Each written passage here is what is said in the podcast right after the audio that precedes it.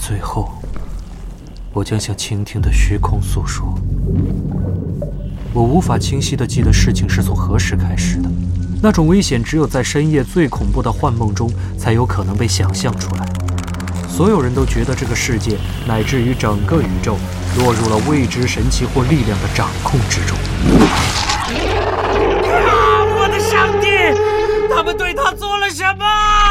盲目的盘旋，经过腐烂造物的恐怖午夜，死亡世界的尸体长满曾是城市的溃疡，阴森的狂风扫过苍白的群星，随着这可憎的敲击声和吹笛声，缓慢、笨拙而荒谬地跳起舞蹈的是庞大阴郁的终极神奇。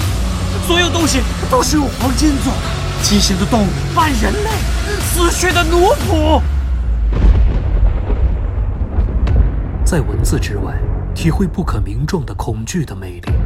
《克苏鲁神话》第三册有声书版现已在积禾 App 独家上市。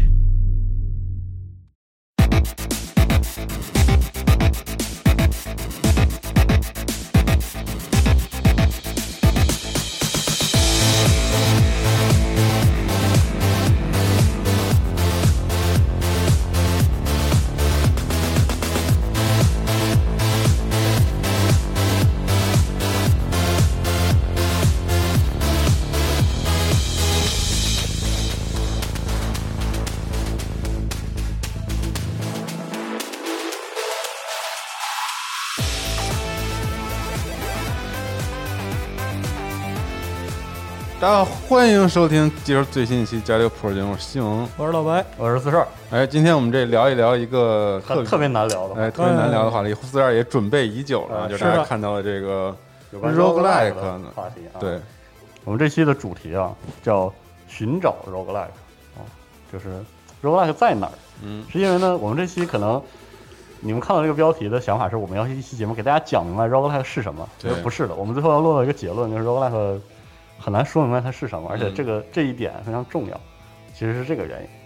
所以我们这个从就哪是儿嗯很难说清楚是什么，这一点很重要。是对吧我们这期呢会讲很多很多游戏，但是我们无法便利所有的 roguelike 游戏，因为现在 roguelike 这样一个类型是一个 Steam 大上类的啊，对嗯独立游戏的大类，而且嗯它的元素甚至出现在很多的三 A 游戏里，嗯是是吧？所以我们在我们在聊 roguelike 的时候会发现 roguelike 这个东西像它在躲我们，明白吗？我们在各种游戏里去找它，就跟捉迷藏似的。它躲着，然后又能有一点痕迹，然后我们就顺着它去找。我们这期节目其实就是要做这样的一个事情，而且现在在这个就不管是大制作游戏还是独立游戏的范畴里边，都存在这样一个问题。就一开始的时候，他如果说是说我本着什么 roguelike 这样的精神去做的，你去玩的时候，总会觉得在这儿和那儿差点意思，哎是，有些地方有问题。嗯嗯但是一个可能从来没有想过这个东西，甚至没有标榜过的嗯，他你可能会在这个游戏里边发现一些你期待的东西。没错，对。所以呢，我们这期的开场啊，我们先讲，呃，应该是四五个吧，好像嗯是四个还是五个，四五个，比较典型的，嗯，对我认为比较典型的游戏，我们会简单做一个介绍。虽然我我们认为啊，我可能集合听众大部分都玩过这些游嗯戏，这些游戏可能从零八年到现在都是可以说占据着独立游戏讨论社区顶上点的顶点的对主要的空一间对一部分游戏，但是可能还有一些人不太清楚，我们就先介绍一下这个游戏大致的玩法。可以，嗯嗯。然后呢，我们我会这个从我个人的经历出发，归纳一下这几个游戏的可能玩家要的东西，他们还不太一样、嗯啊。但在这个基础上，我们再去讨论 roguelike 到底是什么玩意儿，可以好吧？嗯，好，那么这个我们现在介绍的都很有现代性的这个属性，因为 roguelike 啊先我们先拆一个这个词源，它就是对像 rog 一样的 like like， like，就跟 doomlike 一样，是一种对 Doom 对 Doom Two Doom Like 对，这是一种比较典型的早期游戏分类的命名法。对啊，因为那个时候游戏比较少，然后很多游戏一出来就是开创性的，然后我们就说后面的游戏这个跟它的制型或者范式跟它一致，我们就说叉叉 like 什。么什么 like，啊但 rogue roguelike 本身又是非常泛化的一个概念，所以我们不能这么简单的理解。我们现在只需要知道，roguelike 说那个 rogue 是一九八零年那个游戏，嗯啊，它就是一叫个 rogue，对，它是一个对叫对 ROG 的 RPG 回合制 RPG 游戏。这个 ROG 呢，就是拿来界定这个类型的一个游戏。对， ROG 是个什么样的游戏呢？就简单来说啊，它是一个一九八零年出的一个 RPG，嗯一个回合制 RPG。嗯，它的内容呢，就是玩家扮演一个冒险者，一个 ROG，啊，然后从地层、地层、地层里，嗯，从地下城里一层一层的往下去探索，对然后把怪物都打死。嗯，这一九八零年那个时候，就是个人电脑刚开始有，嗯其实就是电脑的计算机的表现力相当有限，是对对，然后他就用这个特别简单的符号字符字符来给给玩家勾出一个平面的世界来，对平面的地城的示嗯意图、啊，一个房间拿一个走廊连着另一个房间，然后玩家呢就是一个艾特的符号，嗯啊，就是占一个格，然后去动，然后拿各种字母，比如说 D 就是龙嗯来表达这是个怪，嗯然后这个交互你也不可能多复杂，那大概就是说，当玩家从这个格往旁边的格动一下，这个里面如果有个怪物，就相当于打他一下，嗯对，打他一下怎么才能把他打死呢？就是用一些简单的数值嗯啊，你这个人物有一个生命值，有攻击力、防御力，怪也有攻击力、防御力，嗯然后你把这个怪打死了之后呢，那格子上留下了他的 loot，嗯啊，你揣到兜里， 对，哎，你看就是就是很基础的一个 基础 RPG 机制嗯啊啊，，这就是 rogue。哎，然后这套机制呢，在当时看来是一套就是特别有效的设计理念。嗯，然后从 ROG 开始，有很多人学它啊。他们的学习者中呢，因为那个时候是这个计算机开发的早期阶段，然后有那种开源的嗯原则，它的代码向外扩散，在扩散中产生变化，很多人又把自己的设计理念加入进去。然后他们都围绕着 ROG 产生了这个制型发展出去，所以这就是 Roguelike roguelike 嗯啊，就很有点早期自由分享的意思。是的，嗯嗯然后然后从他这里，他的跟他就是产生同样制型的游戏，遵循一定的原则和逻辑。嗯啊而，这个原则逻辑延续到现在，在最近的一次爆发，差不多是在这个零八到一零年，嗯正好和这个独立游戏市场的黄金时代哎基本合没上。错，嗯啊，所以我们要讲的第一个游戏就是这个《Bind the Binding of Isaac》，嗯，就是以撒。哦，上来就是这款，对，我们先介绍一下以撒这个游戏是什么啊？以撒这个游戏在国内有一个非常经典的误译，叫做以撒的结合，对是吧？因为 binding 可以翻译成这个结合誓约，嗯但实际上我个人认为这个翻译最重要、最好的呃名字应该叫做以以撒之约，或者以撒翻记，或者以撒之父，束缚那个父，嗯因为它实际上 the binding of Isaac 指的是一个那个圣经的故事，就犹太的那个列祖，其中有一个叫亚伯拉罕。嗯，然后他一百岁的时候才得就得了一个儿子，对，这个儿子很受这个上帝的喜欢，上帝就降下神意说让他这个献祭他，嗯，献祭这个儿子。结果亚伯拉罕就很那个很忠诚，就真要把他儿子献祭。嗯献祭了，啊，这个时候天使就下来阻止阻止他说，上帝已经知道你的忠诚了，不忍心了，对，你看那边来了只羊，你把那羊寄给上帝就可以了。嗯，啊，然后这就是呃这个 bind the binding of Isaac 的故事意思啊对，它实际上代表着就是可能是那个时候基督教的先进性，就是否定人际，人训，嗯是这样一个事儿。嗯啊，然后所以国内这个翻译，因为这个它相当于典型的直译嘛，啊，爱叫啥叫啥，反正我就是指出一下这个情况啊。嗯然后我们这边就叫以撒就得了行，啊。我们简单介绍一下以撒的玩法是什么呢？它实际上是把一个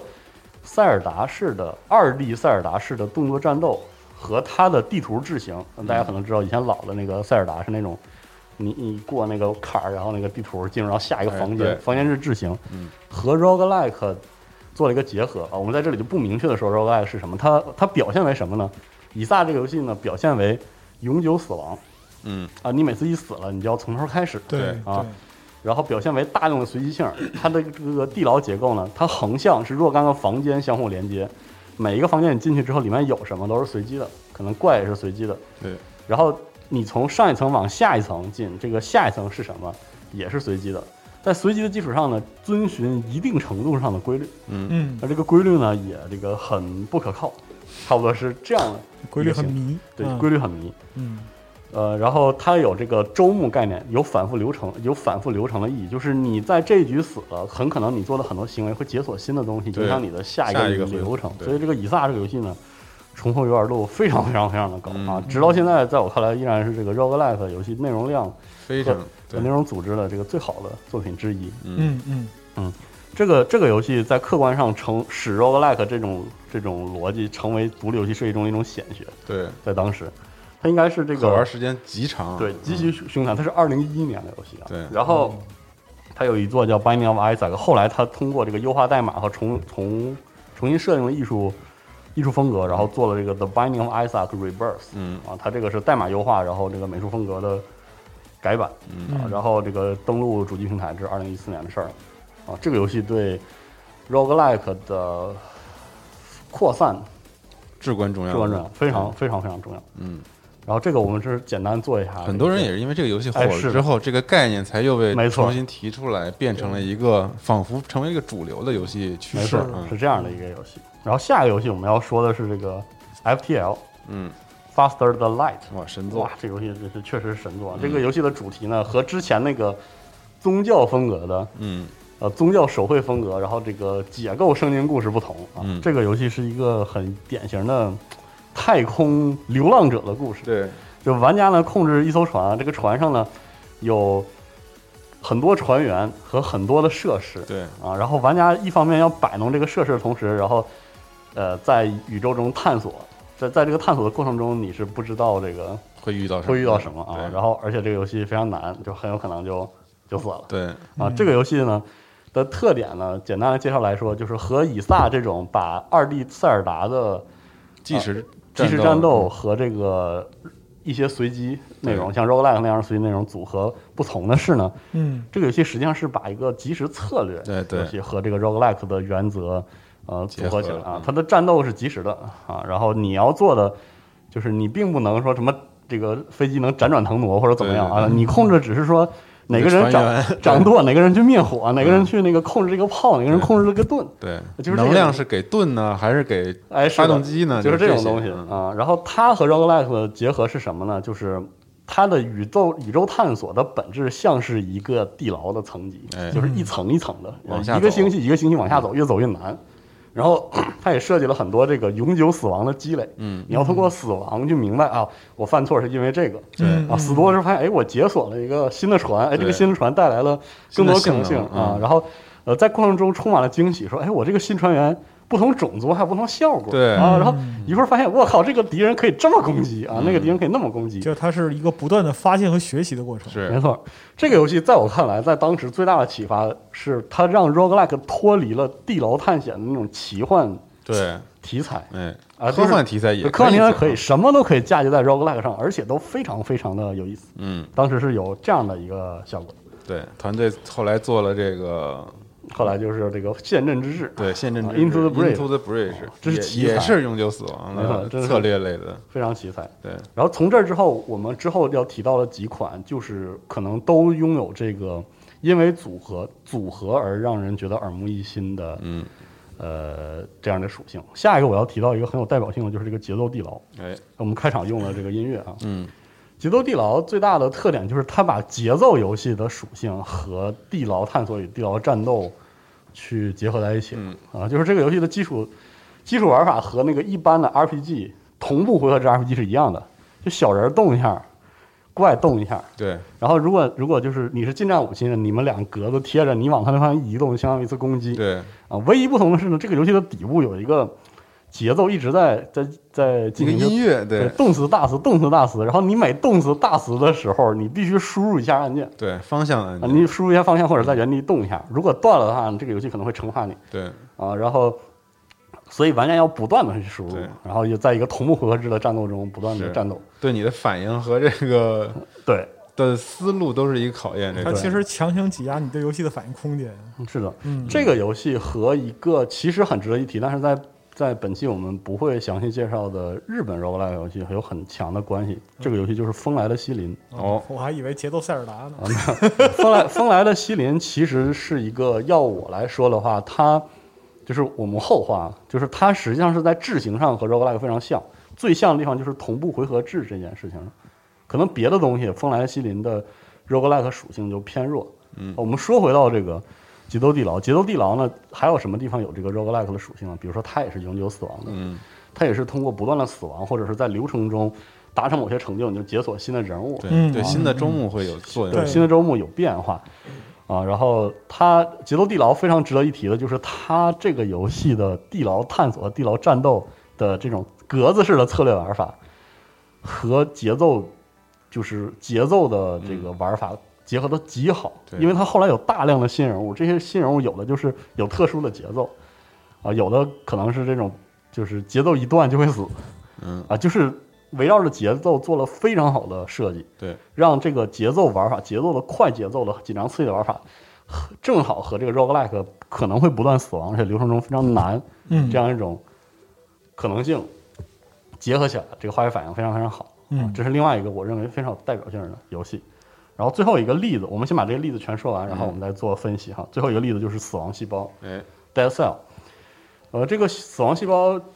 简单的介绍来说，它就是把横版动作、横版动作和横版跳跃与嗯 roguelike 做最好，可能是最好的。目前来看结合的结果最好的一个作品。嗯，之后我们我我们在分析的时候会说为什么？为什么我们没有提？我们没有在这里拎那个 Race of Rain 或者是盗贼遗产？盗贼遗产嗯啊，为什么不提这个？因为盗贼遗产也很好，很好，而且很早。其对实盗贼遗产遗产也是非常早的，在这一波。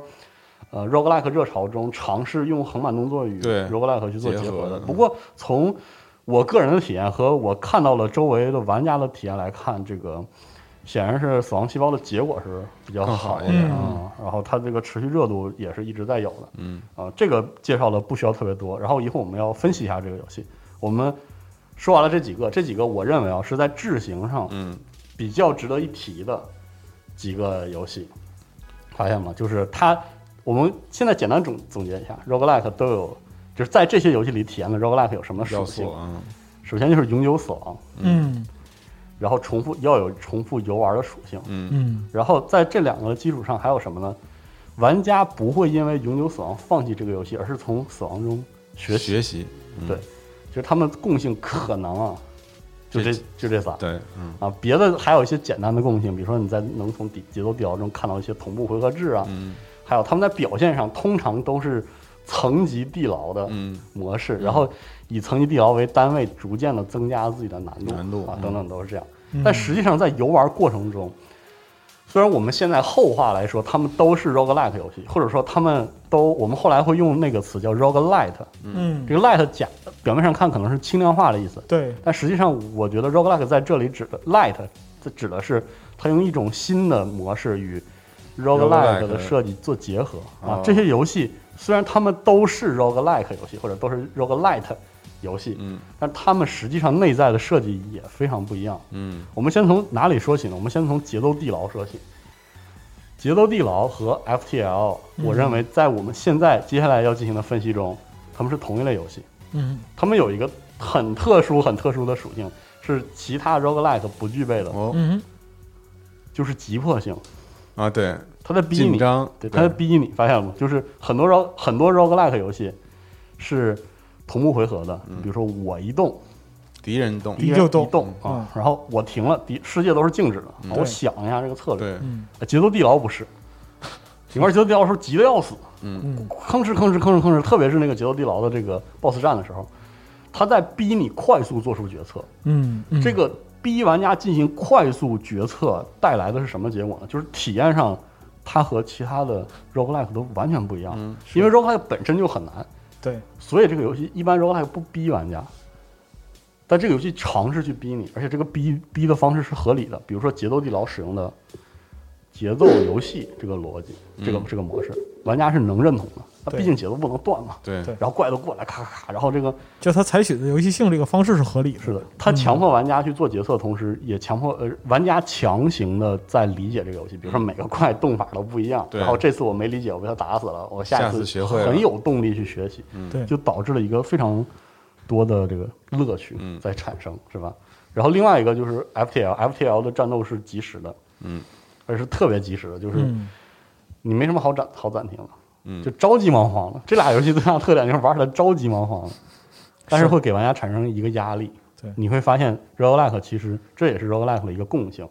就是它给玩它在流程中不断的给玩家施加压力是，啊。而施加的好坏再说，但是我我认为我举的这两个例子里，FTL 和节奏地牢是属于设计的很典型的非常良性的，嗯就是让你觉得它很有意思。哎那我们就但我记得 F L F T L 可以暂停，可以暂停，但是就是你的暂停。用处不大，对，就是你还他他就是游戏在推你，嗯，就推就不断的推着你，不断的推着你，就这样。然后啊，我们接着说，我们那个我们总结一下，因为其实啊，这个呃节奏地牢和以撒我还是要对比着说的，我所以我马上要转到以撒，但是在在转到以撒之前，我们就是总结一下我刚才说到的节奏地牢和 FTL 的这个呃特点，突出的特点就是决策压力。对，这个游戏紧迫感持续的给你决策压力，不断的给你，而且把这个决策压这个决策压力是使节奏地牢的 roguelike 好像不同于同类的一个很重要的对一个属性。嗯，为什么要这么说呢？因为你和以撒一比，就特别的明显，明显。嗯，因为你玩节奏地牢的时候，你是专注于当下的，因为那个节奏在逼你，你来不及对往后想。嗯以撒正好相反，我觉得以撒玩的就是积累，嗯，就是对以撒的节奏，虽然他在每个房间里是即即时时战战斗的啊，嗯但实际上一个房间和一个房间中间对，是是停的，嗯嗯哦而且甚至是比如说，你知道前面是战斗房，你可以退一下，我会对就是回去拿一些嗯单、做储备什么的。拿一些血等嗯等等等，或者买东西啊之类的，是的交易之类的，嗯，就是以撒玩家玩的是一种预判，就是每一次以撒进入游戏之后，我对我我通过第一层拿到的呃一些被动技能、被动技能或者是一些药丸或者等等东西，嗯我对我的 build 会有一个预期，对，嗯，强不强？啊，嗯强不强？然后我想看的是。这些这些被动效果积累起来那种质变，咣对嗯一下，那个满屏乱七八糟的东西是，对。所以呢，我认为以撒能持续的给玩家乐趣的根本原因是什么呢？就是每一个流程中你都有一个预嗯期，但是这个、这个游戏流程永远跟那个你的预期是差一点儿的，对，所以你一直都被吊着，你一直都被吊着。假设有一次，它这个游戏流程跟你的预期合上了，那不是更好吗？ 是，那不是更爽吗？是不是？所以说游戏的快感主要是来自于这种匹配的。是的，就是实际上以撒的乐趣，为什么我认为以撒的 roguelike 的乐趣特别有标志性？它代表了 roguelike 的一个很大的特质，就是玩家可以从之前的经验中学习。你知道什么样的道具组合在一起会大概有什么样的一个没错，表这现个学习的过程非常爽，对，而哦而且这个学习产生效果的那种感觉非常的爽。嗯，所以你看，你对比着来看，你会发现节奏地牢很注重当下，但以撒给你的乐趣是在于对长远的一种能去抓但是抓不住的那种不确定性是啊，这个感觉就让人觉得这个或者说你很迷会人你会做出一个计划，但是计划不如变化快没错，这种体验。是的，也没什么计划，就是预知迷吧，嗯对，迷迷就是你也做不了啥我有一说点我说这个计划它不是一个特别明确条条它是框框有都一列得些很清晰的东西啊比。如说我拿到猫头了，我当然希望啊组一套猫，对对啊对差不对多是这个对意对思对对。啊，所以呢，但以最后的结果往往会和你的预期有出是的入。。然后以对撒呢，就用它的嗯房间的分布的随机性啊，房间中产出道具分布的随机性和一些不随机性嗯，来去勾玩家。让让玩家保持这样的思维新方式鲜感对，其比如实说啊，嗯我要不要去天堂房，要不要去地狱房对，啊，要不要炸一下这个嗯，呃隐藏房间啊？出了多少隐藏房间之后，我是不是有点东西对，啊？我包要括我要献祭多少我的血，换得什么样的道具？哎是的对，然后再往后，比如说就是这个这个游戏啊，这个我选不同的人物思嗯路是不是不一样？它有一个这样的乐趣，这个乐趣是非常非常难设计出来的，嗯，真的是非常非常难设计出来的。然后以撒做到了，所以它的持续游玩性比现在对，直到现在吧，应该说直到现在依然非常非常高。嗯嗯是一个永远可以活跃的游戏，没错，嗯呃，如果现在各位朋友你还没有玩过以撒呢，我要在这里要跟大家说一下，你疯狂安利，这个游戏的零周目不是这个游戏真正要呈现给你的样子。对，而这个游戏我可以说最难的就是零周目，嗯，因为零周目啥也没有，嗯，它就是一个很素很素的塞尔达式的，嗯，二 D 塞尔达式的动它作冒其险游实戏，就是你游戏机里的那一锅汤，老汤，你知道吧？对就是你越煲它才越香， 对对对你你不要玩的反复话，地它永远不好玩。对。这游戏必须得当你玩起来之后才会变得越你转起来好之玩，后，我就我我个人体验就是，以撒到什么时候你会一下感受到它的爽快？嗯，就当你有第六的时候，嗯，当你以撒有第六的时候，你会发现这个游戏玩的就是啊捶打随机性本身，第六就是那骰骰子，嗯对，一个骰子可以可以 reroll 整个房间里的所有变量，对你嗯感觉性质就变了。这我靠，你觉得哇，这个游戏是那种那种，嗯，怎么说呢？ 就是你好像握住了随机的一部分，翻身翻身做主人有嗯啊！那种感觉啊，逼近极限的那种感觉，是以撒非常非常大的魅嗯力。而且这种感觉，实际上在我看来是后来几乎所有成功的 roguelike roguelike 都具备的，对都要有的一种属嗯性，只不过可能没有哪个像以撒做的这么极致，是这么成功。对，是这是这是这我个记得集合狂吹以撒是一四一五年， Rebirth，反正对一直都与吹与过 Rebirth 出的时候就狂吹五指啊，，对，嗯，一直都吹，这没什么可不吹的。是是是是是，嗯好，然后我们下一个说一个，这个可以讨论，这个是很很我个人的体验的一个讨论，就是死亡细胞的成功。啊嗯，说一下死亡下。呃，死亡细胞这个游戏本身啊，有一个很有意思的优点，在我看来，就是它作为一个横版动作游戏，它的关卡设计是相对比较稳定的。就是 roguelike 死亡细胞作为一个 roguelike 游戏，它在关卡设计上是低随机性的。嗯，就是它的关卡可能每次都不太一样，但是大致的感觉差不多。分布和感觉是相当稳定嗯的啊。第一关是什么？第二关是什么？然后每个关底可能有 BOSS 或者没有 BOSS。而嗯且呢，这个游戏有一个细节，我想就提醒大家一下，就是死亡细胞的通关，就是单个关卡的通关的时候有一个速通奖励，明白吗？嗯嗯就是如果你快速打通的话，它会奖励你那个那个细胞，嗯那个细胞就相当于死亡呃 death cell 或者是很多 roguelike 游戏里存在的那个死亡积累，嗯就是你死了那些东西是对，虽然丢掉了，但是你积累一个一个度之后，它能开启一些解锁内容是不变的。嗯所以呢，实际上啊，呃，什么情况下一个横版动作游戏可以给你速通奖励？就是它的关卡是要相对稳定的，嗯不然的话，其实因为横版动作游戏，玩家面对随机的时候的决策时间特别少，对，呃，所以它能这么设计，是因为它关卡是考虑到这个东西的。所以呢，它这个结果是，它玩起来体验是完整的，就是玩的过程中的体验是完整的。嗯所以我认为这一点很可能是《死亡细胞》，就是我我对它和可能很多玩家对它的观感，比很多有横就是用横版动作去和结合 roguelike 的结合的呃体验更好的原因。嗯，你回头再看的话，你会发现《盗贼遗产》就有这个问题。还行，我觉得也相对他完整。但是他其实已经意识到这个问题了，因为《盗贼遗产》里就有机制锁死地层结构。对，呃，我我有对这个有一个非常明显的感觉是什么呢？就是我有个朋友催着我去玩蔚蓝，嗯因为我没有这个玩横版动作游戏的平台跳底跃，子。然后他说：“那你就拿蔚蓝磨练一下。”嗯然后他就告诉我说：“你你玩蔚蓝最大的问题你知道是什么吗？你把这个当每个平台当做一次第一次决策，不是的，横横版跳跃不是玩这个，横版跳跃玩的是读通关卡设计之后，用一套不失误的连续输入通过，这种爽快的感觉。”你会发现这个逻辑啊，跟 roguelike 稍微有点冲突，你发现了吗？就是因为如果你的关卡，你横版，我说的是一个横版动作游戏，嗯这关卡每次都是随机的嗯，话，随机的，对，你是不可能有你这种要策略的。非常，你是得是非常非常优秀的反应，生理反应非常快的玩家，你才纯本能能反应，每次都都做一个最优解。嗯，你做出最优解之后，你还不一定能执行出这个最优解，对吧？嗯嗯，所以你会发现 roguelike 跟横版动作游戏在这个时候结合的时候本质区别会会产生一些冲突。对，这个冲突弥合不好的话，就会让你觉得这个体验有点怪。包括其实啊，在对 roguelike 有真正大影响的这个《洞穴探险》Spelunky 这个游戏，嗯比以撒要早，可以说是 Xbox Arcane 早对期对的对对对，也成是功启作品。蒙级的这独立游戏。它也是一个横版动作探索游戏，它就会出现，就是说，嗯，玩家玩到最后会觉得有的时候死党啊，或者有的时候这个使用道具的多样性不足啊，这个嗯原因。其实我认为，我这是我个人看法，就是它跟这个横版动作游戏的设计嗯都有关系。嗯你会发现，死亡细胞就是退一步，就相当于在横版细胞呃这个横版动作这个游戏领域，死亡细胞的处理方式是 roguelike 的元素和这个横版动作元素各退一步，各取所长，在流程上保持一定程度上的稳定性，降低随机性。你看，就是我们这里就会产生混淆了。我们总会说啊，roguelike 游戏的乐趣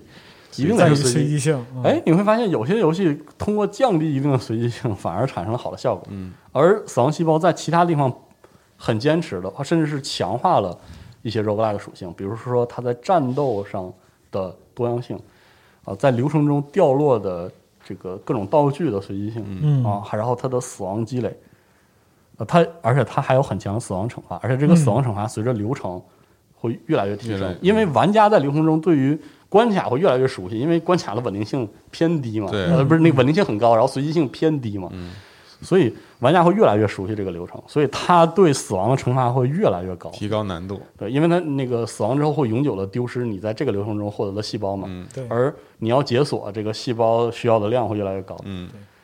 它在该随机或者该有很强随机性的地方保留了这个随机性，嗯，但是它在它的主要流程体验里又会降低随机性。这就是《死亡细胞》这个游戏非常值得拿出来单说的一个很重要原因，我觉得、这一点很有意思，嗯，而且很很值得参考。说完这个降低随机性之后，我们说最后一最后一个例子是我们刚才好像没介绍，但是啊，对，刚才没介绍，那对正好这儿引进来，就是这个我要说一下这个《杀戮尖塔》这个游戏，嗯 Slay the Spire》对，这个游戏。那我们还延续刚才的结构，我们先介绍一下这个游戏怎么玩的。嗯，这个游戏实际上是一个嗯、呃 PVE 卡牌游戏，对，嗯就是玩家是以回合制出牌的方式对抗游戏中出现的怪物。嗯，呃，它也沿袭了一个呃地牢模式，或者叫爬塔模式。嗯为什么它叫杀戮尖塔？对，玩往家上爬往上走对，玩家是反过来的，从下往上走。嗯，然后在这个过程中，玩家通过击杀怪物或者是面对事件，就可以获得新的卡牌。对，啊，然后玩家就会这个，玩家手里有一套这个卡牌，这个卡牌就会变得越来越丰富。哦，在游戏流程中呢，玩家每个回合从自己的卡堆里抽一定数量的牌，打完之后，这些卡牌进入弃牌堆。对当弃牌堆用完之后，它会被洗回你的对，手牌中。所以手牌这用完之后，弃牌队会重新回到手牌。是的，嗯所以这个游戏是用什么与 roguelike 做结合呢？用这个 DBG，构筑类的，呃，构就是叫 deck building game，这是一个桌游大类。桌游大类的核心就是它把组牌当做游玩的核心内容，嗯，卡牌构筑，哎，就叫卡牌构筑游戏、嗯啊。然后这个杀戮尖塔就是这类游戏的算是翘楚吧，嗯啊，做的非常好。对，我们呃说介绍完这个之后，啊我们来说一下这个游戏的一个很有意思的特点，就是杀戮尖塔有一个杀戮尖塔和死亡细胞一样，它最突出的设计是什么呢？就是它的卡牌设计本身非常出色，嗯，它的卡牌玩法本身非常非常出很色，过硬，实际上它是它是在卡牌的核心玩法外侧使用了 roguelike 的哎结构，，套了一个新的对外侧系对统，，嗯套了一个，呃，你要说是探索地牢也好啊，或者是这个一个房间制的随机战斗也好，嗯是这个结构，他用这个结构把玩家吸引过来了，发现了吗，就是他把喜欢 roguelike 的玩家吸引过来之后，又用他优秀的卡牌设计，对卡牌设计来把它引进来。也就是说，呃，沙塔或者是沙漏尖塔的游戏的最坚实那一部分，可能不是个 roguelike，对，而是个卡牌游戏。你甚至可以把它向向回还原成一个桌游啊。当然了，很多里面一些随机结算是不能桌游化的，但是你确实可以给它还原成一个桌游。所以，《沙漏尖塔》作为一个 roguelike 游戏的优势在于什么呢？它引入了 roguelike 机制之后，它比一般的 DBG 游戏嗯，多了一种就是更容易为玩家接受的属性。对，然后呢，它是通过 roguelike 引流，但是把流量留下来的方式嗯是它的卡牌玩法。对，而在这点，为什么这个化学反应能发生，是因为 DBG 这个玩法本身和 roguelike 有些特别共通的地方，比如说每一局都是个新流程，对，那就你你组牌的没有从一一样的开始流都程嗯都都不一样嘛，然后呃每一次都是新流程，然后每一个都有大量的随机性，只不过 DBG 玩法的随机性不是 roguelike 那个随机性，嗯但是都是随机性，对，所以你看他们俩结合就结合的非常非常好，嗯，其实我觉得有一个感受，就《杀戮尖塔》其实是引导着玩家一步一步的去接近那个随机性的最低限度，就是是的它，因为构筑也是要让卡降牌降低可控、降低随机是的性，就是在你不断的提高和在构筑的卡牌当中，如何降低这个游戏的随机性，应该是一个主要目标。嗯，就是它它很有意思的一点就是，沙漏尖塔不依赖那种就是所谓的组件儿式的，就是组就是我们可以把一个随机设计视视作游戏设计里的一个组件嘛。沙漏尖塔不依赖这个组件儿，其实、就是就好像死亡细胞会通过降低一些组件儿的那个随机性来提高它的游戏体验，类似在沙漏尖塔里也是这样。嗯就是沙漏尖塔的 roguelike 的结构有一定的随机性，同时呢，PVE 卡牌游戏天然就带随机性。对，然后他们在这里就是在沙塔里面，他们不是一个东西，但是是有机结合起来的。嗯沙漏尖塔的成功在这里。其实这个结构真正值得一提的游戏是 Dream Quest 的这个游戏，哦，这个游戏强烈推荐大家玩一下。但是卖相实在是太差了。有点诡异啊！对再请大家咬牙吧。但这应该是这个类型的鼻祖了。对咬开山之对作对，咬牙玩儿还行。 ，Dream Quest 这个游戏，手就是机上有，大家可以试嗯，试。手机上 Steam 上也有对。它最大的特点是它的所有的美术都是拿就是像画头工具上勾出来的，对，也是一个人做的游对，戏，看起来特别的可笑嗯。它比沙塔更多的保留了地牢探索的机制嗯，就是它甚至有那个在地牢中走格对子对对对的内容。同时，它的卡牌设计，我个人认为啊其实比沙漏尖塔还要见水准。嗯，哦，非常厉害。这个游戏请大家一定要玩一下，它很可能会打破很多你对甚至对 DBG 游戏的看法。那种那种呃固有的印象，嗯，非常棒。啊，这另外就是还有需要一提的就是设计师叫 Peter h i l l 嘛，嗯，他现在在炉石。他是炉石的设计师，他是做完《杀戮尖塔》去 炉石了呃，不，不是沙老是那个 Dream Quest，呃哦，Dream Dreamcast，Quest，对嗯做完之后就被吸纳进了炉石的设计团队，哦嗯，很有意思。这个人，这个人的点子那真是相当了不得对。这个游戏强烈的推荐大家看一下。而你会发现，Dream Quest 更符合刚才我们对《沙漏尖塔》的总结，就是它的内核是一套完全的设计极度精妙的卡牌玩法 （PVE 卡牌玩法），然后它的外壳是特别 roguelike 的这个地城冒险式的，是这样的一个情况。嗯好，我们刚才说的这些游戏，差不多是从呃把 Spelunky 算上了，零八年开始对到一四年，十多年的啊这这这些年，他们都是些我们说不太准确来说，就是现代 roguelike，嗯，离我们很近的，我们都玩过的。嗯，你会发现这些游戏都有一些共性，比如说什么随机关卡啊，然后那个永久死亡啊，死亡解锁内容啊，然后有高难度，有重复可玩性等等。然后它的表现方式经常和这个地城啊、地城探索直接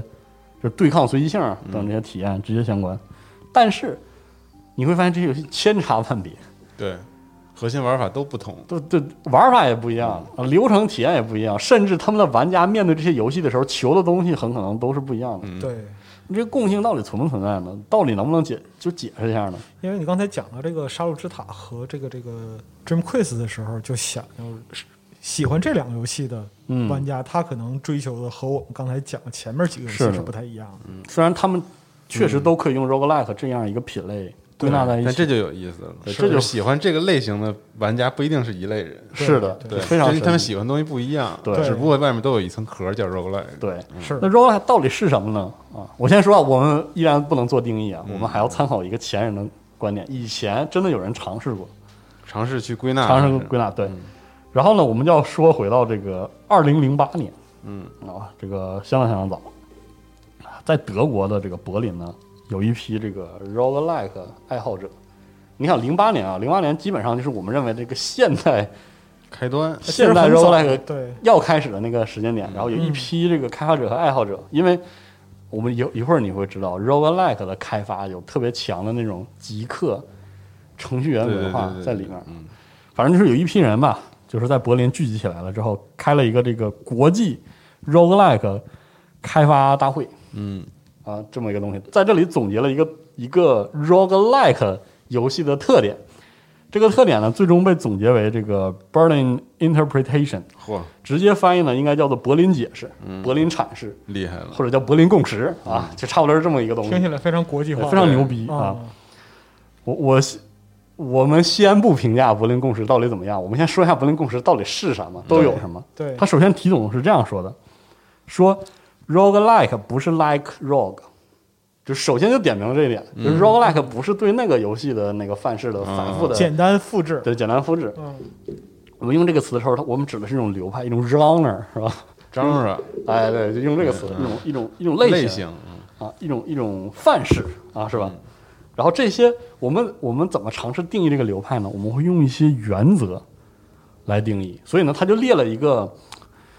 应该叫变量列表，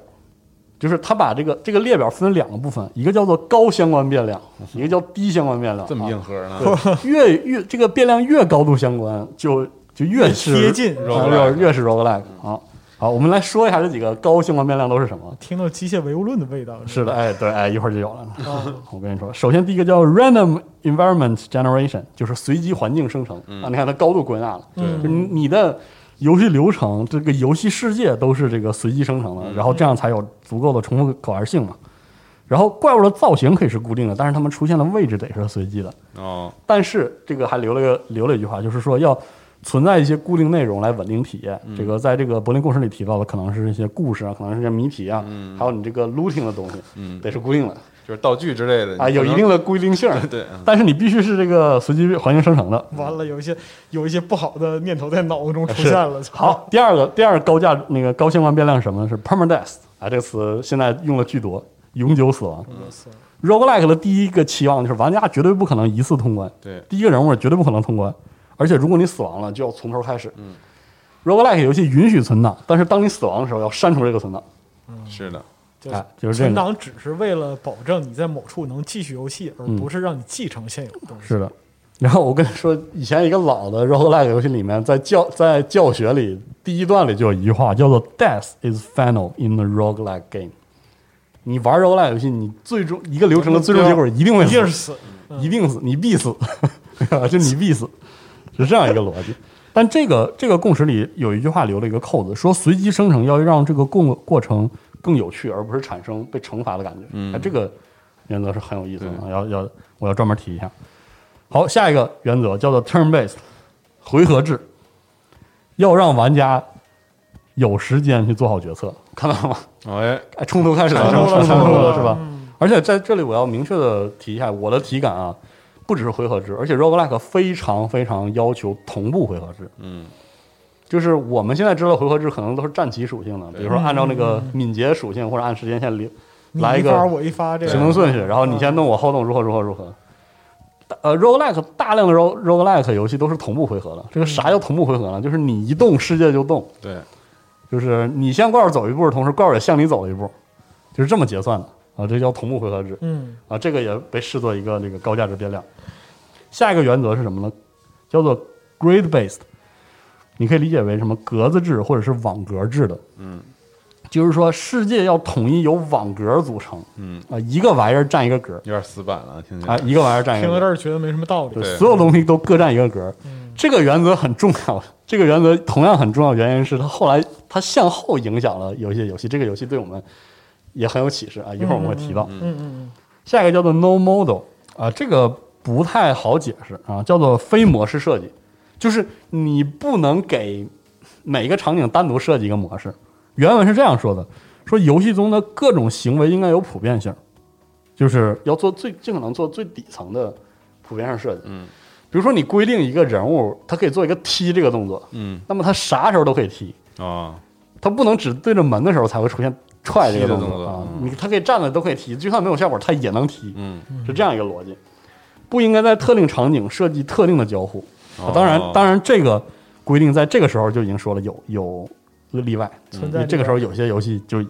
是要设计专门交这互个，那。所有播片儿都得死，对， 下一个是什么呢？complexity 啊，是这么念吗？就是复杂性和多样性。复杂，嗯，就是 roguelike 就是这样说的，每个游戏目标必须存在多样解法。然后你怎么实现这个效果呢？就是必须通过提供足够丰富、足够多的物品或者怪物，嗯，然后然后与这些怪物怪物战斗或者与这些物品交互的形式也必须多样化嗯，啊。但是有但但是这些逻辑是保留在一个统一的底层逻辑的前提下，哦，所以要这个叫多样性原则。下一个呢，叫做游戏管理，呃，有资源管理机制，就是那个 resource management，就是 roguelike 游戏中必须要有的，就是呃，必须要让玩家管理你自己的有限资源。嗯，举个例子，一般来说就是吃喝对，道具，啊，这对个内容器道具道具的使用、嗯啊是这个。然后下一个是 hack and slash，哎，很有意思，就是叫做以战斗为核心。但 hack and slash 这个词啊，在电子游戏讨论中，我们现在已经不怎么用了。在早期，它指什么呢？它其实它指无双，明白吧？就是啊暗黑幻神，这就是典型的 hack hack and slash 啊。但实际上，它的词源是什么呢？它就是指 TRPG 中的踢门团。嗯，就是 D N D 中的那种完全重视战斗体验战斗啊的的那种那种游玩逻辑，就是踢门，嗯啊，就是在地牢就是咣一脚往上踢开了，看到怪物然后就砍他妈的，就是这上样上来就是干，是的。他在这里展开表述是什么呢？就是在流程中干死一嗯堆一堆一堆的怪物呢，是 roguelike 的最关键的体验，最关键体验啊，他这么说。而且呢，roguelike 游戏应该是一个玩家 vs 世界的游戏，啊，就是说你不应该设计，最好不要设计怪物之间的关系，嗯比如说怪物之间的互相攻击、嗯互相敌对或者互相也好，那没有意义。就是 roguelike 游戏就是你那个那干个人我，嗯面对所有的怪物把他们全砍死嗯，啊，这就是 roguelike。你这样，他是这样说的。这个也没什么道理。是哎，最、对最后一个高相关变量了，叫 exploration and discovery。这个呢，就探索与发现，他说的是一个比较深深度的逻辑。嗯首先是探，就是游戏要不断的提供可探索环境，啊，这个是表面的。嗯，同时，玩家应该不断的发现他从来没有见过的物品和效果，哦就是在玩法上，玩家也要不断发现，然后拿到东西之后，每次拿玩家拿到东新西鲜感，都要考虑这玩意儿到底咋使，能有新鲜的东西。嗯， roguelike 的高变量，呃这个是 roguelike 柏林解释的高变量，就是刚才我们说的这些。嗯然后它还有一个低相关变量，低相关变量第一个叫做 single player character，就是一般来说，单人游戏，玩家控制是是不只是单人游戏的问题，玩家控制都是一个人然物，啊后一个角色，对，所以呢，这个但这个不必要的提 一下。然后还有一个原则叫做怪物与玩家共享一套机制，叫 monsters are similar to players。就比如说，玩家的属性是生命魔法，敌人也得是，然后对，然后它的这个物品栏呢是头、胸、肩、腿、手，然后呢有有这个渴了和饿了，嗯，啊被砍了之后砍胳膊就折胳膊，砍哪就折哪，然后砍就了会所会有流血，的行为标准必须一致。哎。那别的怪也有这个机制，嗯，也要有这个机制啊，这可能和他玩家不一样啊。比如说他是兽人，他可能有些抗性等等，但是嗯这个框架应应该和玩家那个人物是共享的。就是你砍我要破甲，我砍你也要破甲。哎，对嗯，这个逻辑。嗯然后，然后还有一个叫做 tactical challenge，就是 roguelike 的核心应该是策略压力，就是要他你要提供的是决策的压力，而不是操作的压力。嗯，对啊，就是你要要逼玩家还动脑子，嗯啊，而不是说逼玩家反应快，对，啊，这个这个原则。还有这个就是就是这个，呃，之前我们录节目说 i 那个 A S E R 是读 ISAC 是吧 ，ask， ？ask 对就是叫 ask display，嗯，就是用用这个 ask 码来呈现画面。这没什么必要，嗯低相低相关变量是太永原远教旨主义了，这这个。叫低相关变量。可以没有，啊对，可以没有可以没有，因为其实后来像 ROG 啊，在在后来就是 ROG 刚出的时候不是虚拟机那个时代吗？对，虚拟机时代就是等后来字符模拟场景等，后来那个个人电脑出现了之后，ROG 的后续更新马上就加入了那个图形元素了，对，就这样图。形还是新我。们说一下这个 Ask Display 是什么呢？就是呃，Ro Roguelike 的游戏在在这种类型里有些很经典的设计，比如说用 at 嗯，代表我。对，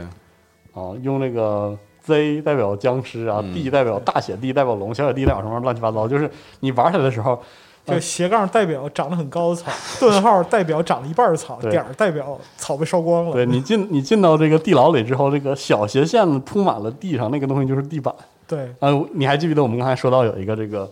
格子制嗯基于网格的啊？这个基于网格也是方便它进行陈列，啊，是这样的。然后下一个下一个非非那个非高相关的这个叫低相边低相关变量嘛，叫 dungeon，就地城要素。这个就是实际上在这里我要稍微延展说一下，因为 ROG 啊，它实际上是一种对 TRPG 电子化的早期尝试。嗯，这个系列天这个这个 ROGLike 天然的有一些奇幻 RPG 的属性。嗯然后他就高度归纳了这个 TRPG 的一个一个内容，就是地牢探险，嗯，就是这随机性的地牢探对险， D D N D 的流程大家也都知道，一堆冒险者在酒吧里见面，然后结伴就去这个地牢探嗯险。早期真的是地牢里的探险，所以叫 Dragon and Dungeon 嘛。对对对，啊，后期可能是多了一些啊，去山上有个修道院或者怎么样，但实际上本质那个东西都是嗯本质没有 Dungeon，变啊对都是 Dungeon。对所以这个它也这里也提到了，roguelike contains dungeons，就 roguelike 要包含地城，特别是这个多层的，嗯，一层一层的，然后多房间的，有走廊有房间的这样一个结构。嗯，最后是 numbers，这个我简单归纳说，应该就是基于数值的属性呈现，就是你要用数字来描述这个游戏里的方方面面。嗯，比如说你是不管你设计一个什么系统，就是如果玩家只有一条血条，那这就一血条数字，对吧？如果你这个玩家这个人物，他的这个战斗中受伤是分模块的，比如说砍胳膊伤胳膊、砍腿伤腿，嗯，那么你你去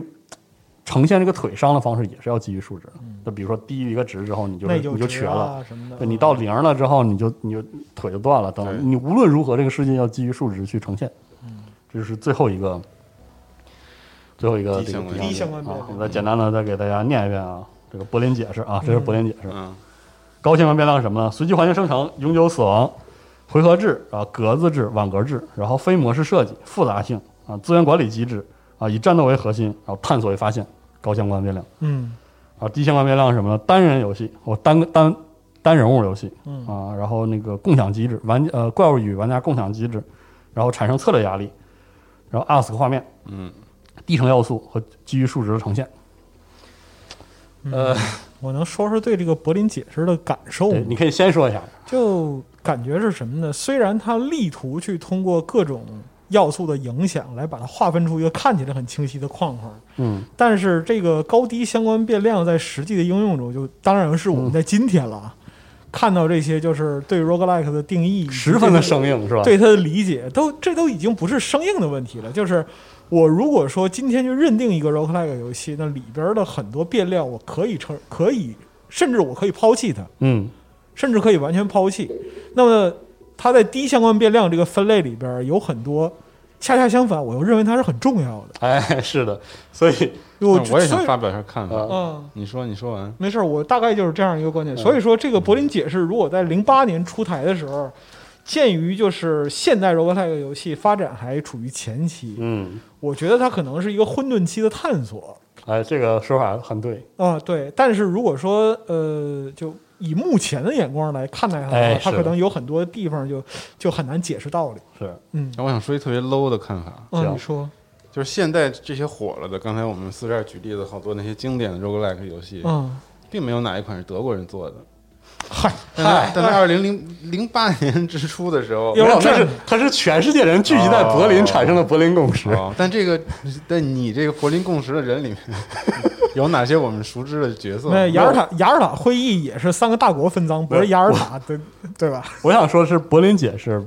在这期内容里其实相当不重要，一会儿对它的评价才很重要。但是在对它评价之前，啊我想说一下为什么柏林解释会出现。嗯柏林解释实际上是对1980年出现的 ROG 和之后的 roguelike 游戏设计的归纳。嗯，就是它为什么柏林解释解释出来是这些东西，那是因为以前的因为零八年之前，哎八罗年兰是这之样的前的东西，对，所以呢，我在这里就借此由头给大家推荐一下，我们在这期节目里把它叫做元祖 roguelike 或者原教旨 roguelike 的一些佳作。哦嗯，听起来可能这个柏林解释就非常合理了呃。对对，就是对这些合理嗯，其实对这些合理。然后我们就简单的介绍一下这个 roguelike 的发展。哦在那三十年当中啊对那这30那年那这么说，就是它其实是一个经验性的东西，是的而不是一个鲜艳不性是的一东个西，指导性的，哦不是一个 trend，而是一个总结和归总纳。结，对对对，所以我这段我们我也不会给大家讲的特别特别细致啊嗯，就是什么点到什么人头谁做了什么什么，那个就是编年史的，没什么意义啊。嗯然后大家可以去维基翻一翻。其实我这段基本上就是八维基，所以简单说一下啊。这个 roguelike 发展的第一阶段呢，就是从 rogue 到 roguelike。其实，在一九七八年就出现了一个游一个游戏叫做《Beneath the Apple Manor》，实际上是被认为是第一个拥有 rogue roguelike 元素的 RPG 游戏。但是呢，它和 rogue 相比呢，就是在当时它是拷贝式传播的，它不在阿帕网上传播。嗯嗯，所以影响力偏弱，是这样的一个游戏。除此之外呢，还有一个游戏叫做这个《Sword of Fogo》，也比 ROG 更早，但是一般来说定义这个类型的还是 ROG 这个游戏。然后 ROG 出现之后呢，大量的追溯者就出现了，因为在那个时候还是这个。呃，计算机开发的早期，就是有大量的开源项目，代码有大量的互相借鉴，然后嗯再以此为基础，呃，理念的继承上，ROG ROG 和 ROGLike 就开始快速的发展起来。我们现在回头看，元祖 roguelike 大概可以分为两个系，第一个系被称为 Moria 系的 roguelike，它这个最初的这个设计者是这个1983年的 Robert Robert Robert Allen Connick 吧，我靠嗯，他是在这个他还是这个这个叫俄克拉荷马大学，在那儿这个是大学生的时候制作的这个叫一个叫 Moria 的游戏，嗯，这个游戏就是深受魔界影响，因为你看名字嘛，叫摩瑞亚嘛，哦 嗯，摩瑞亚这个地方，摩瑞亚矿坑就是这个甘道夫打研磨那对个，对对，掉下去一路了。上到 pass 嘛，然后咔被薅下去了。对，这个游戏流程就是玩家一开始选个种族，然后顺着这矿坑往下打，打到最后把这个研磨 Barlow Barlow 给杀了，嗯就是这么一个游戏。基础的故事，哎，然后这些开源项目在就是经过各种人手的时候，它就逐渐的变化。它的下一步衍生就是一九九零年，是这个波威克大学有两个学生，一个叫 Alex Cutler，一个叫 Andy Astrom，嗯开发游戏叫安安格班。这安格班就是魔界的另外一个地方，你知道吧？就是它就是延续 Moria 的设，就是它是一个魔、哦向魔界致敬的游戏。这安格班就是这个，呃，这个就是那个 Mogos，知道 Mogos 那个那个就是安格班直译叫铁牢嘛。嗯，啊，就是不，我就不讲不讲中土这些事儿了，这个充分说明大家的兴趣和想象力都很相似，对，都很相似，就是它有很重的这个奇幻爱好者是，票友游戏的属性。对，这在这个安格班里，就是它相当于延展了这个 Moria 的这个属性。这里面这个研磨就变成了一个中 boss，玩家呢下到矿井打到打完这个 Barlog 之后呢，就接着往下打，一直把这个 Mogos 干死。其实就是一个玩的是一个游戏，说哎真好玩儿，但是没玩够，我再多加点儿，差不多是这么一个逻辑开发出来的。等于是有点往 Doom 里边添那个 WAD 的意思，哎，对对对，是这意思。然后 Moria 系在再发展之后，就是这个 Z 阿格班，Z 阿格班是什么？就是泽拉斯尼阿格班，实际上是后来的开发者呢，啊，罗因杰为·他泽拉兹尼，哦哎哦对他喜欢罗杰·泽啊拉斯尼的安博志，啊安博志，嗯他把安博志的那个世界观，比如说有些平行的世界啊，九王子在这个世界中穿梭啊，嗯，再加进去，这个游戏的内容就更多了，这真行，嗯，对吧？然后再往后呢，就这是雅克班还行，对，这然后在这个 z a g 版之后呢，它的代码不断继承之后，最后呢变成了一个游戏叫做《Troubles of Middle Earth》，嗯，中土困境，嗯、直接翻译或者这个游戏，这是一个开源的 RPG，呃，到现在还在更新，一直更新哦。是吗啊，？它现在的样子是什么呢？它后来为了方便它的传播，可能是避免一些官司等等的原因，它移除了自己游戏里继承来的泽拉兹尼小说和这个托尔金的这些小说元素，嗯最后改名叫《马基埃雅尔的传说》。哦，你那天推荐我哎是没错这个是吧？这个 TOME 嗯 E 是现在 Moria 系嗯 roguelike 的继承者，巅峰新呃，我不不可能不能要这个巅峰，因为它理念是一致的。其实、嗯它现在在 Steam 上，你在 Steam 上能买到。 ，T O M E， 对 TOME 叫这个马基埃尔的传说那，也可以说是传承差不多四十年了，呃，得有了三十多年，对三十多年，四十，就是说，你现在要要体验这一系的元祖 roguelike 的感觉，你现在 Steam 上买了就有。 哦，这个就是最 哎，对对，原汁原味啊，嗯原汁原味而且还这个创业工坊里还有中文翻译的还不错。哦是吗？啊，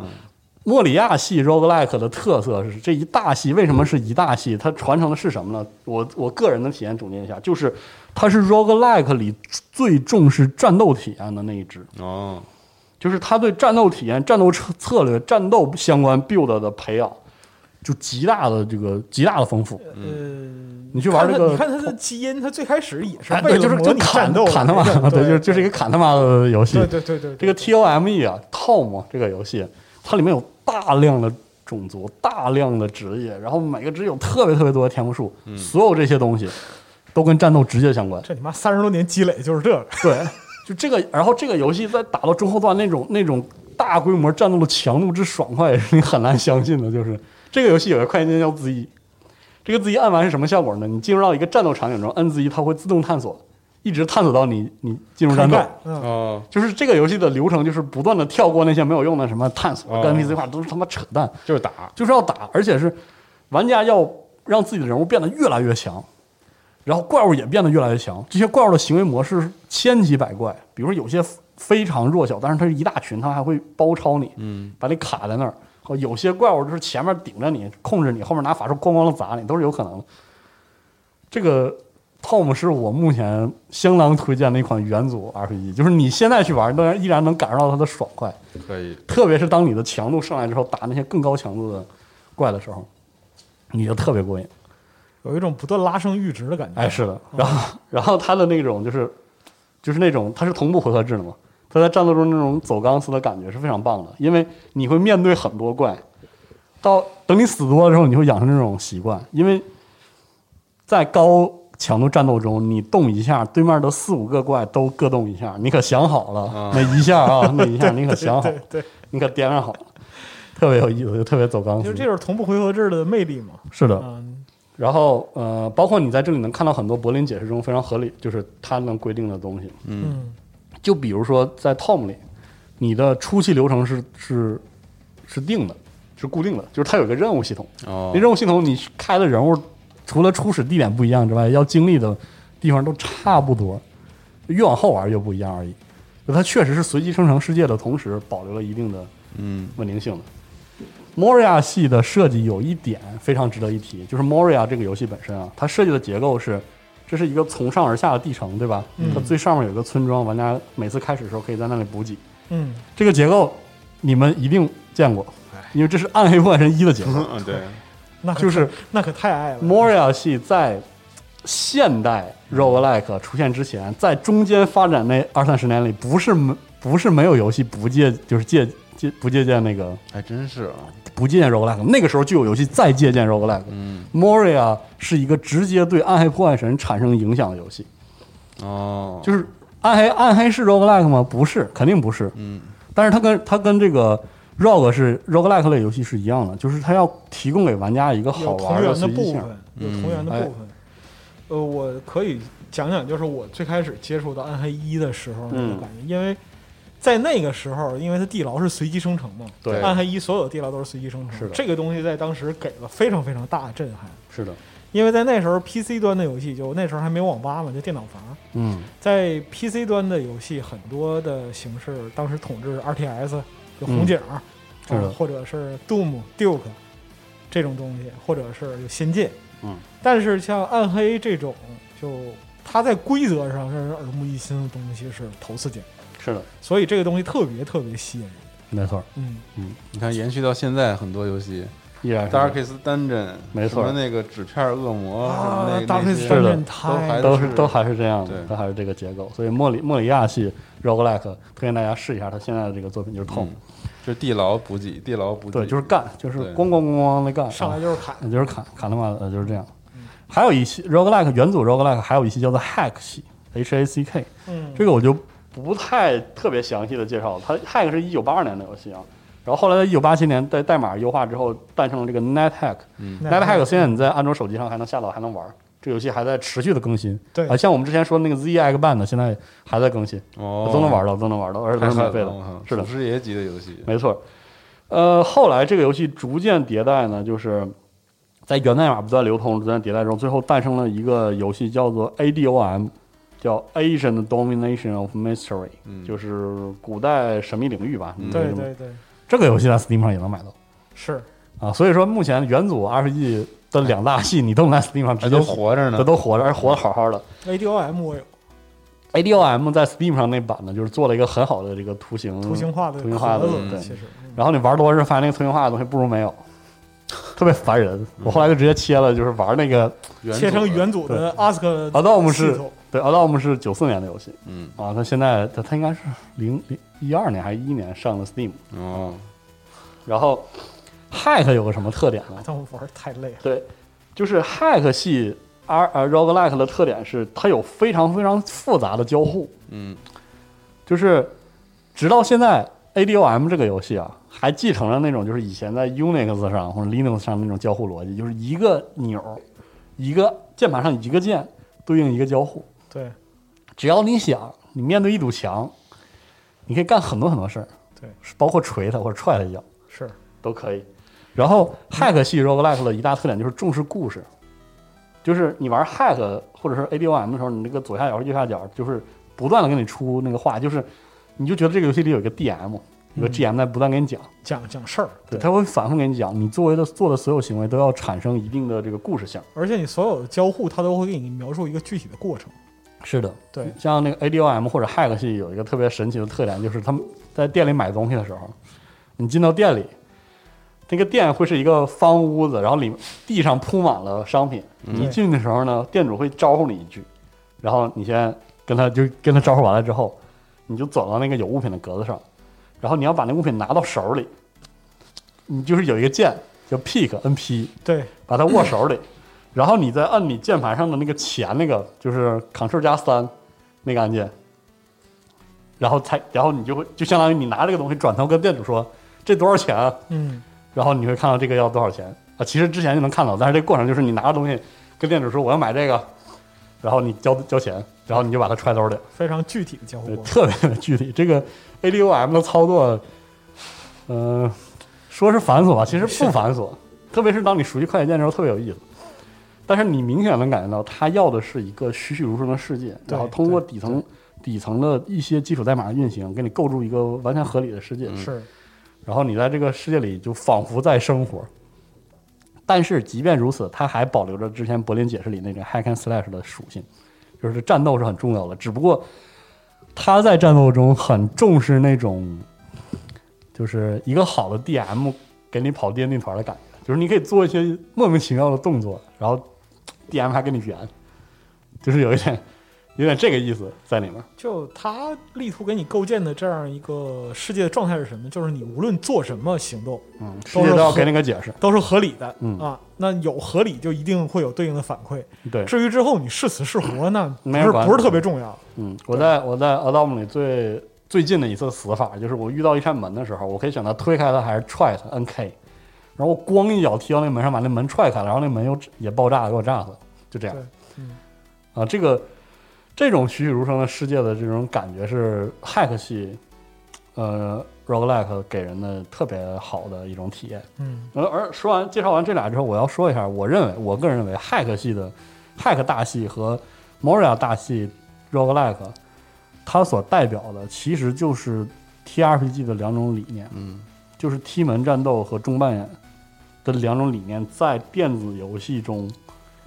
的延续。嗯你至少是在那个年代嗯嗯啊，在游戏设计理念的时候，在 PC 游戏设计理念的时候，这种两种理念的延续。或者说他应对的就是玩家不同的倾向性呗。是的，有人就喜欢踢门，有人就喜嗯对欢扮是演，对，所以你看待这两个游戏，包括你现在你去买一个 Tom，你买个 Adam 玩的时候，你会发现这俩游戏就完美能能合上这个柏林解释，哦，基本就一样。那柏林解释说的就是这两个戏，就是这是就不奇怪了啊，就很不那个时候看起来，对，而且你现在回头看柏林解释、柏林诠释或者柏林解释非常有意思，就是它仿佛是一个时代结束的标志。然后嗯总结，零八年他刚解释完嗯，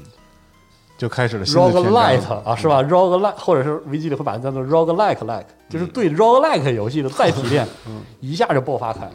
所以后来马上后来就有一篇网络上的评论文章叫 “Screw the Burning Interpretation”，哦，叫 Darren Gray 写的，就是直指说这个柏林解释就是他妈扯淡。去你妈柏林解释， 实际上就是他的观点就是这样说，就是柏林解释有一个非常严重的问题，就是它有一个严重的排他性，而且这个解释一旦完成了，它就缺乏给后进者的空间。他写这篇文章的时候已经有 FTL 什么这些东西了。嗯，哦说如果柏林解释对的，你说这你是不是就要把这些如此优秀的游戏都踹出去你？自己把框给画死了是的，啊！所以说就特别有意思。这个柏林解释非常值得一提，但是千万不要把它当真，特别是现在不要再用它。哦，会非常严重地限制你的思想。有一点儿这个名门正派固步自封的意思啊对啊！就但是人也没想那么多，是他当时就是嗯说嘛，roguelike 哎，东一个西一个，我们就归纳一下，其实这就是柏林解释的意义，嗯这点是很有意思不过在当时他提出这个解释的会议叫 Roguelike 开发者大会的。对啊，啊，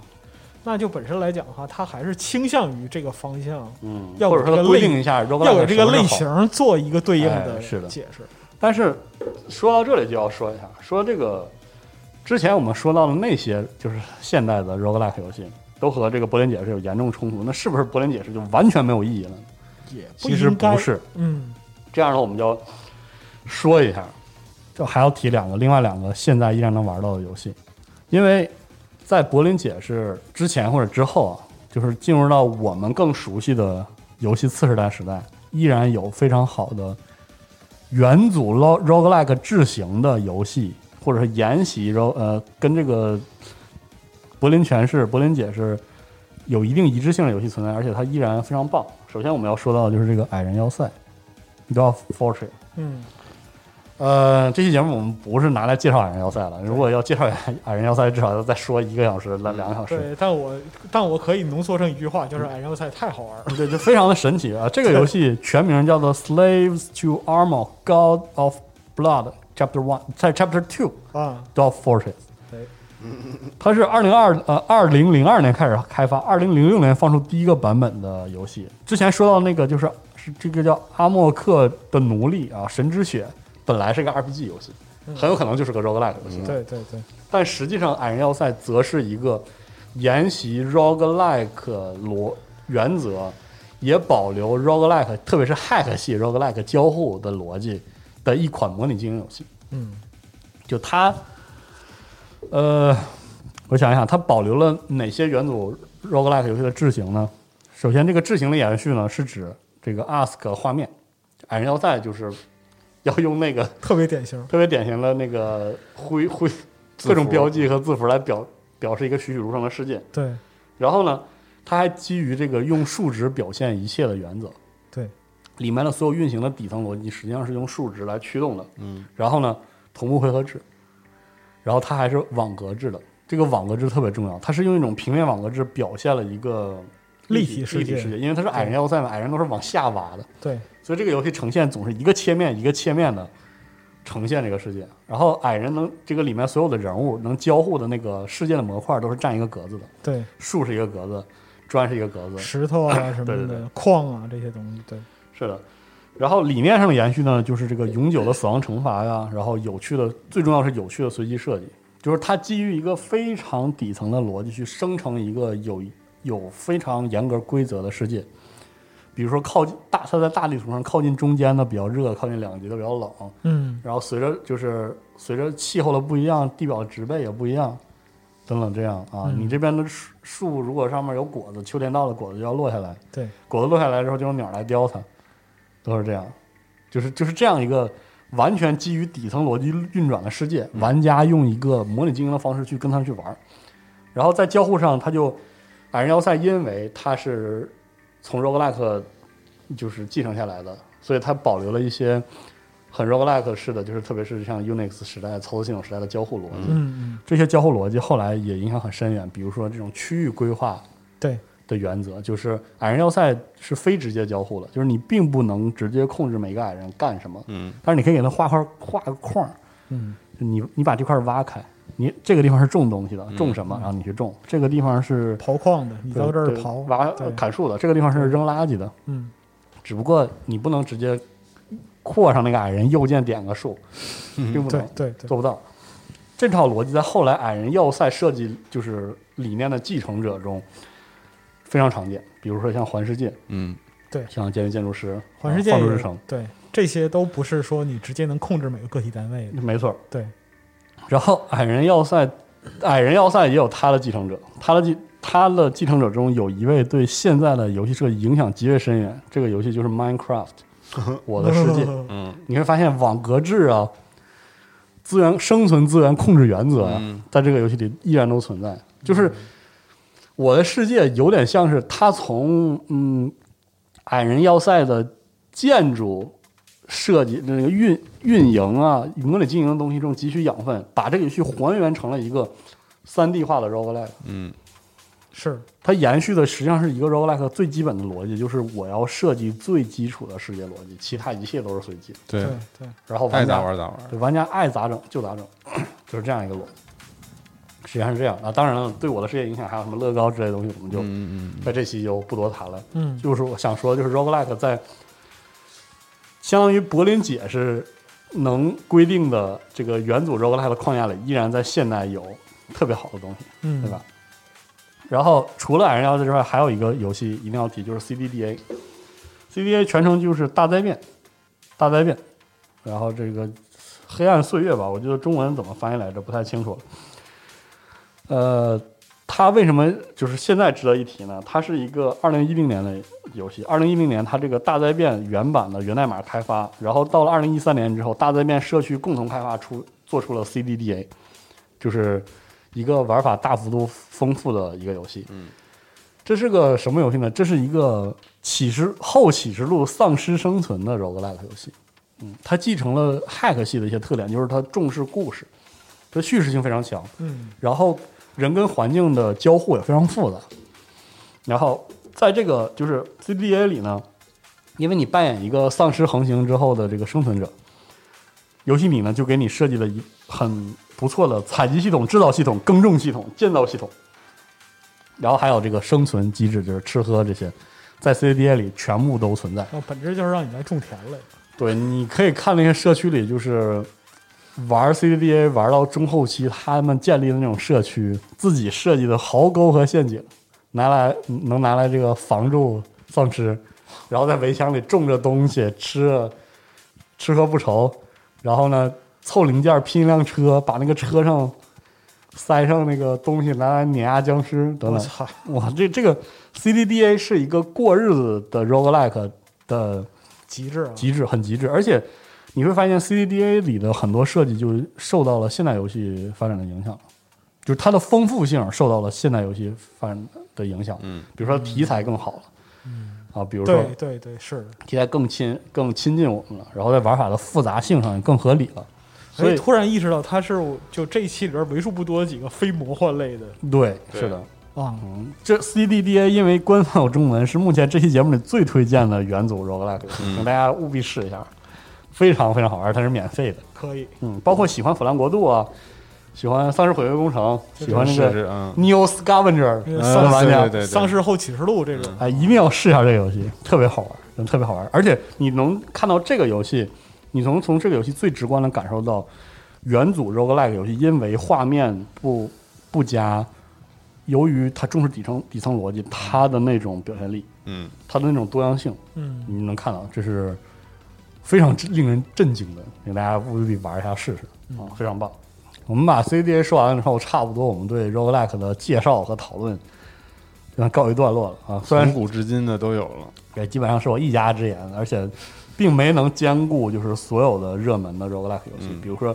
日系 roguelike 除了《风来西林》之外，也有这个伊洛娜，嗯这个伊洛娜也是这个很棒的过日子游戏，而且，呃，日本人做 roguelike 的时候就没有很生硬的延续这套解释，也也离这个 TRPG 的影响远一些，远嗯他们对有一些自己的理念在里面，也很推荐大家试一下。总而言之，我们在这里讨论的是一种就是 roguelike 的魅力，对吧？就是我们说到这里，我要给的结论就是 roguelike 究竟是什么呢？就是 roguelike 不能被确定。嗯，实际上 roguelike 不能被确定，而且 roguelike 的魅力就在于它没有确定。roguelike 的魅力就是它它不能僵化，它一旦僵化就一定就会死。对，首先就是 roguelike 这个类型，就是 roguelike 是一个远往在远处看，所有人都能指出那个是 roguelike，一离近了之后就分不清了一个东西。嗯我们先说我们远往远看，在远处看的时候，roguelike 的魅力就是，在我看来就是特别激发想象力啊，这是元祖 roguelike 的一大特点，特别激发想象力，嗯嗯，特别激发玩家的主动性，嗯，而且它设置规则的目的是让玩家突破规则，这就是为什么它的设计的很多规则都很底层，对，就是我一定要用底层规则去不断随机生成，让玩家和这个随机性做出这个对抗。就是一引擎，嗯，是能做出什么你自己对，决定所以说，我觉得就是 roguelike 可是一个游戏类型，嗯它可以是一个游戏类型，但是它的价值在于它远不只是一个游戏类型这么简嗯单，它是一套，它既是一套设计原则，它实际上是一套设计原则，就是它现在表现为一套设计原嗯则，但同时，它实际上也是玩家诉求的一个表现。我们先说，就是它它为什么是一个设计原则呢？比如说，我们之前反复要提到 roguelike 游戏，因为它的随机性，它重视底层的规则，因为底层底层规则的设计的优劣，直接影响了后续随机生成的乐趣。嗯比如说，它在原则中保要求设计出有趣的随机性，嗯又要求这个随机过程要可控。其实这个过程就是设计的过程，就包括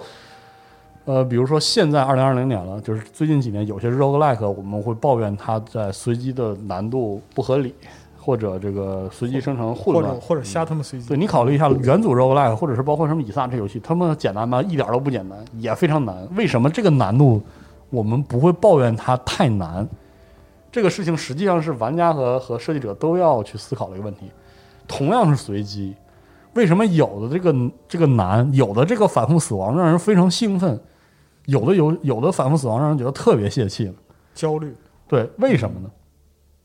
所以说，包括这次我们介绍了很多原教旨 roguelike，我们不是这个厚古薄今，我们不是说以前啊，你看以前 roguelike 因那个画面那么差，资源那么那么差，设计的系统居然可以那么好，你看现在什么玩意儿？我们还真不是这个态度，就是你去玩元祖的 roguelike 游戏之后，他们确实，比如说你去玩 TOME E 的时候，你去思考为什么他敢跳过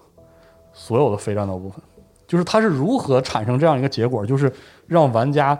专注于随机的战斗的。嗯，嗯，他是怎么做到的？是不是我们是不是可以想一想，或者是玩家可以想，为什么我喜欢呢？是这样的东西，这个都是我觉得都是很有价值的。嗯，就是我我是觉得就是我可以引用一下我一个朋友的观点，就是他认为 roguelike 是一种被动设计。为什么叫被动设计呢？嗯，是因为它实际上回应的是玩家对随机性、有趣随机性的一种需求，明白吗？明白，嗯所以呢，这个玩家对随机性有一种需求，那么 roguelike 对产生随机性的方法论就会随着时间不断的变化。这就是为什么柏林解释不应该出现。就是它一出现就固化了，对它其实就相当于玩家想要的是在游戏的所有环节都可以投骰子，你一固化就相当于认定玩家只喜欢这个这个环节有投骰子，别的地方不能投，嗯这不合理。嗯，对，就是游戏不是这么设计的。就你不能强行规定它在某个地方必须这样，是的，嗯，玩家是对游戏游戏的随机性或者游戏的随机给他的惊喜是有需求的，但是这个需求怎怎么产生，不是一个能被条条框框框住的东西。或者说它没有一个标准答案。是的，就像我们在体验非常多的游戏类型，就是玩游戏二十年也好，三十年也好。那么在这个玩游戏的时间里边，你不断见证新的游戏类型随着技术发展出现，是的，然后无论是规则、画面表现形式，还是题材，都在层出不穷。嗯，那你不能单纯的用一种形式，或者说是某个时代的某种形式，把它局限住。对，就是对 roguelike 下定义会摧毁它的生命力，这点非常有意思。嗯这点真的非常有意思。你会发现，现在我们不那么喜欢的 roguelike，很有可能是那些对 roguelike 制型继承的最好的。过于哎，注注重于形式了，是的，这种。所以我是觉得 roguelike 在现在这个时间点， 包括这个以撒之后的这个时间点，它的真正的魅力是它